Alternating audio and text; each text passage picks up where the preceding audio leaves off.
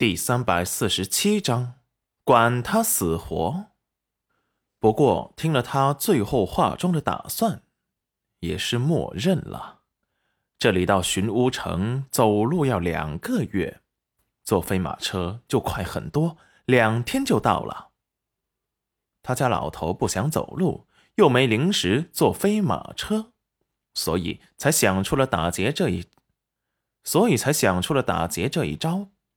只见马车中的男子撩开了车帘，打量了戚彦周一眼，道：“既然是无心之失，那就算了。”随后又对护卫说道：“把剑放下，我们走。”说完，准备绕开他们，准备走了。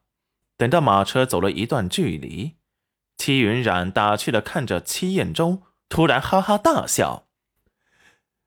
哈 哈师傅，那个少主不会觉得你是个骗子吧？哈哈哈哈哈笑死我了！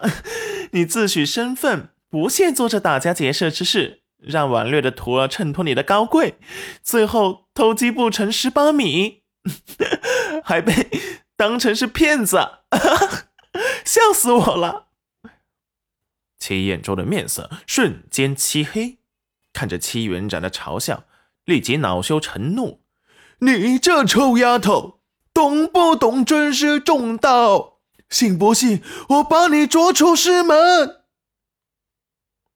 就在这时，本是远去的马车突然倒了回来。戚云染立即住嘴。只见马车在他们面前停住，戚云染和戚彦周对视一眼，他什么意思？只听马车上的年轻男子说道：“清晨唐突，刚才听了大师的话，觉得我可以试试。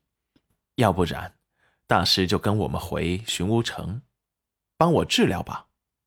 治好了，倾城会给灵石报酬，不用免费治疗。”戚云染和戚彦周眨眼，戚彦周会心一笑：“公子。”不是信不过老夫吗？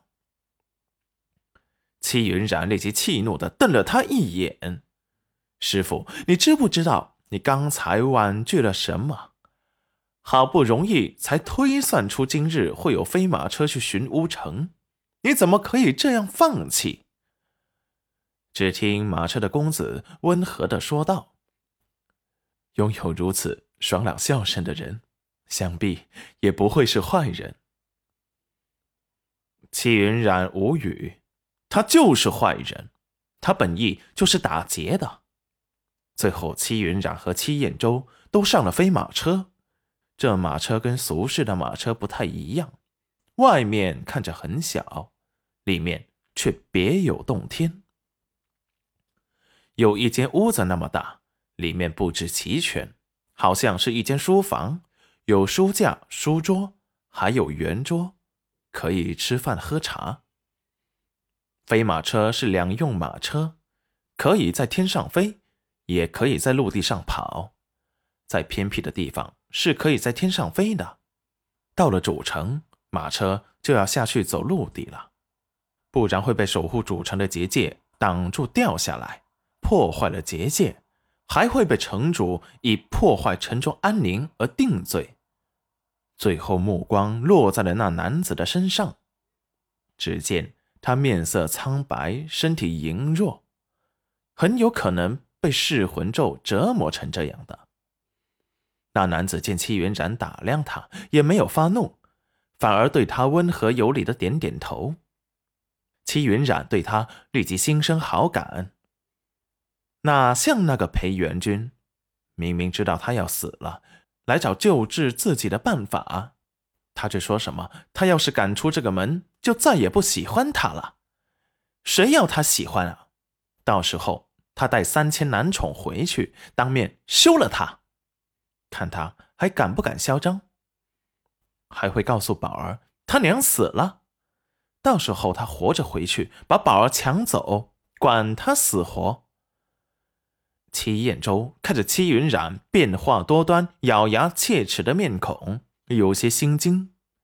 这丫头又在打什么坏主意？不是在想着把刚才的事怎么报复回来吧？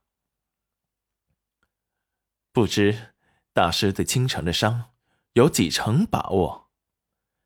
齐眼周面无表情的扫了他一眼。这么个病，要说什么把握？以前老夫一天就治几十起呢。年轻男子，年轻男子一惊。自从玉皇消失后，很多肾药师就消失了，以前常见的病痛就变成绝症，不治之症。